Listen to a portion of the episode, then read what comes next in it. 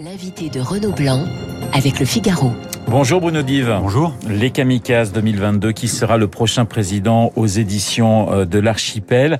Euh, petite question, pourquoi qualifier les, candidats à, la présidentielle de, de kamikazes? Faut être suicidaire pour, euh, pour rêver de l'Élysée aujourd'hui? Alors, peut-être pas complètement suicidaire, mais avoir un, un petit grain de, de folie. Ça, c'est quelque chose que, que, Philippe Seguin l'avait dit en, en, son temps. Euh, il faut être un peu fou pour vouloir euh, être président de la République. Et je pense que les choses ne se sont pas arrangées parce que la fonction est de plus en plus difficile. Euh, L'état de grâce est de plus en plus éphémère.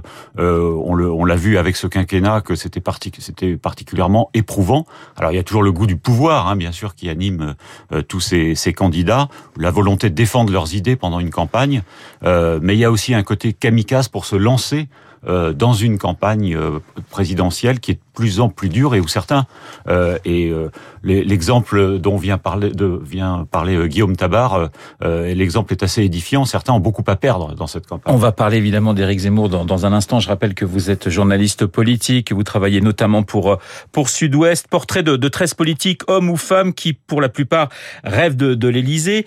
Alors il y a dites-vous ceux qui ont le, le goût du pouvoir et ceux qui veulent juste exister ceux qui veulent juste exister, vous pensez à qui? Bah, je pense notamment à, à, à Éric Zemmour. Je, je, ne veux pas croire qu'Éric Zemmour s'imagine président de la République. Euh, il veut exister euh, parce que, bon, d'abord, il a, il a un, un, ego et pour se lancer dans une campagne comme ça, il faut avoir un ego assez surdimensionné. Euh, bon, et, et, puis il y a le, le, bon côté. Il veut défendre des idées, quoi qu'on pense de ses idées par ailleurs. Mais euh, il y a beaucoup de gens qui se lancent dans, une, dans ces campagnes électorales pour pour défendre ses idées. Mais euh, euh, encore une fois, il y, a, il y a ce petit grain de folie. Moi, je commence avec ce livre avec une phrase de François Mauriac dans son bloc-notes de 1954. Alors c'était l'élection présidentielle, c'était pas la même qu'aujourd'hui puisque c'était au Congrès de Versailles, mais il, il, il écrivait, ça m'avait frappé. Euh, je me demande si tous ces candidats ne se regardent pas dans une glace en se disant euh, mais non, mais tu n'es pas fou de pouvoir te lancer là-dedans. Ben, finalement, rien n'a changé. La petite musique Zemmour créditée de 10% dans les dans les derniers sondages. Vous dites, hein, vous l'écrivez, il confond peut-être lecteur et électeur. Oui, c'est le, c'est le risque pour lui. C'est euh, il fait des il a des gros succès d'audience euh, sur euh, une chaîne d'infos. Euh, enfin, il avait puisque ça vient de se terminer euh, des gros succès euh, d'édition, notamment pour le Suicide français en 2014. C'est d'ailleurs là qu'il a commencé à devenir un personnage presque politique. mais tout ça ne fait, se traduit pas forcément en vote. Ça peut se traduire dans un premier temps.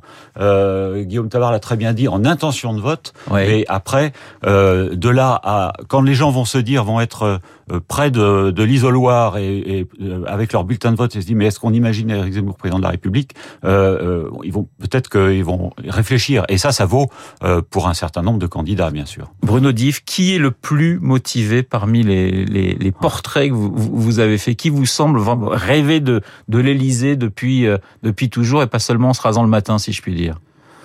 Dans cela, je pense qu'il y a Xavier Bertrand parce que lui, il a beaucoup préparé euh, il a même laissé passer son tour euh, en, en, 2000, euh, en 2017. Euh, il avait renoncé, même on l'a oublié, à concourir à la présidence de l'UMP quand il y a eu le fameux duel au couteau entre François Fillon et Jean-François Copé. Il a plutôt bien fait hein, quand on voit comment ça s'est passé. Il a bien fait et donc c'est une stratégie pensée à, à, très long terme. Et aujourd'hui, c'est son tour. Je pense que Valérie Pécresse est aussi assez motivée, même si elle, est, elle était plus en embuscade, on l'a moins vu, venir. Mais je pense que c'est quelqu'un de aussi de, de très ambitieux. Euh, je, à droite, euh, à, voilà pour la droite, à, gauche, je pense qu'il y a les, les, les, ambitions sont plus récentes. Et puis il y a, euh, je pense qu'il y a Yannick Jadot qui a aussi un, un, un, ego assez assez assez fort, se, se verrait assez bien président de la République, mais je crois pas que ça vienne de, de loin. Euh, quand de très il était à Greenpeace, il, il se pensait pas. Qu'est-ce que le, le quinquennat Est-ce que le quinquennat a changé la donne?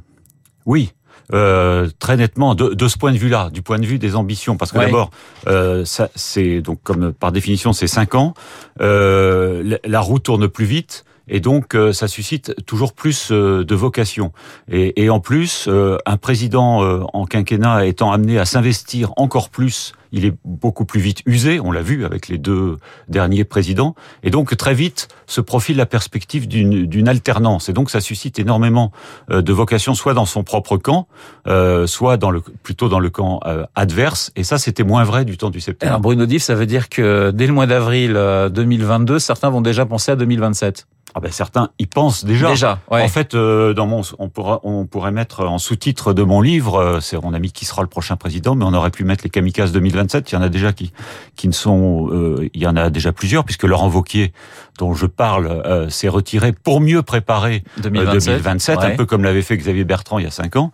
Et puis il y a le cas d'Édouard Philippe aussi, auquel je consacre un chapitre parce que j'avais envie de parler sur toutes ses relations avec Emmanuel Macron. Beaucoup, il y a beaucoup de choses encore à écrire et notamment sur son divorce avec Emmanuel Macron. Édouard Philippe, il était là en, éventuel recours pour 2022.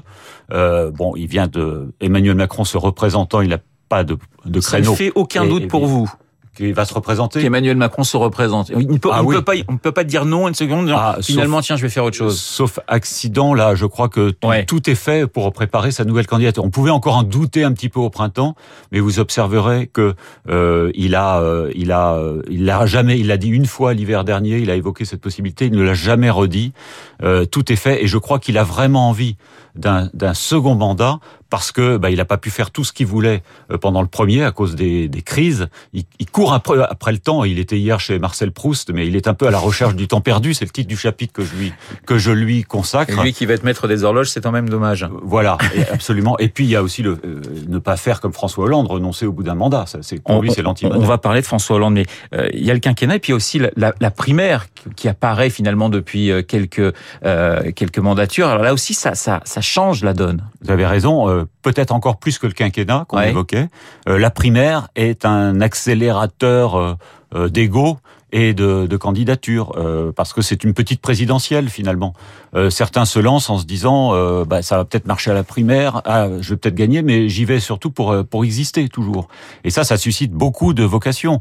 on le voit à droite, on l'a vu en 2017, on le revoit cette fois-ci, et, et, beaucoup se disent, il y a, y a on, on va parler de François Hollande, mais euh, surtout à droite, beaucoup se sont dit avec l'élection de François Hollande, puisqu'il a réussi. Oui, c'est ça. Il y a une espèce de par accident, par défaut, à travers les primaires, ils se disent pourquoi pas moi? Il y a une espèce de jurisprudence Hollande quelque part. Euh, beaucoup se disent si lui est arrivé au sommet, tout est possible. C'est aussi le cas d'ailleurs pour Emmanuel Macron d'une certaine manière, en disant il est parti de pratiquement rien, sans parti, il a réussi. Donc euh, certains se disent moi aussi je peux y arriver peut-être. Bien sûr.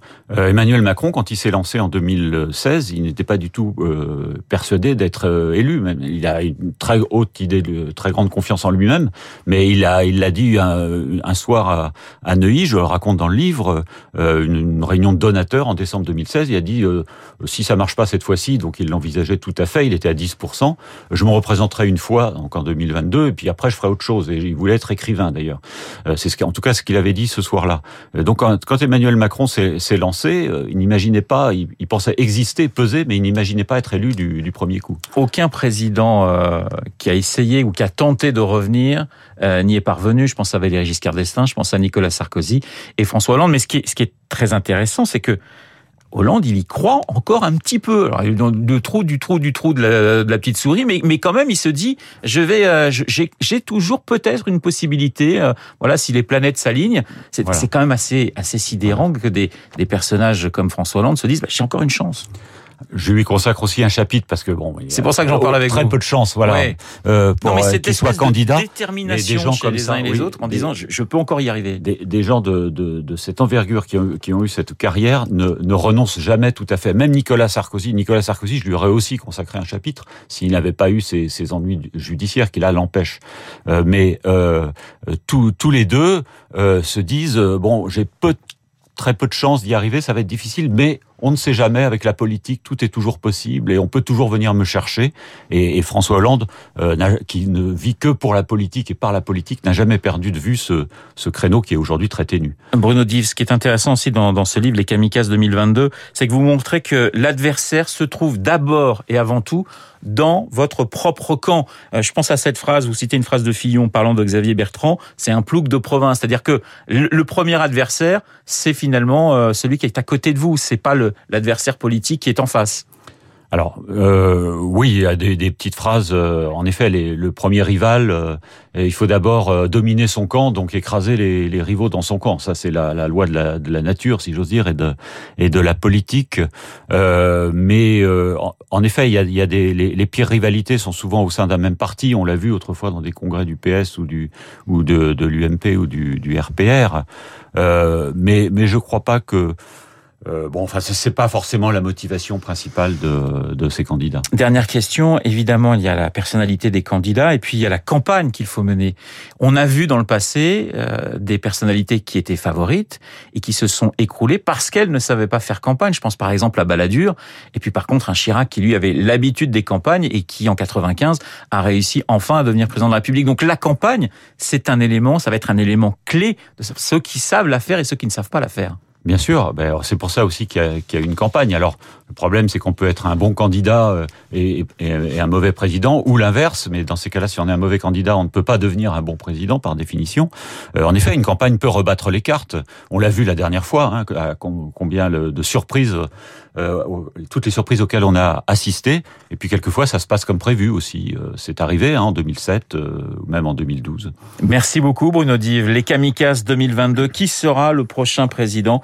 Un début de réponse donc dans ce livre de Bruno Dive euh, qui passe en revue 13 personnalités euh, de la vie politique française. Très bonne journée à vous. Il est 8h26 sur Radio Classique. Dans un instant, l'essentiel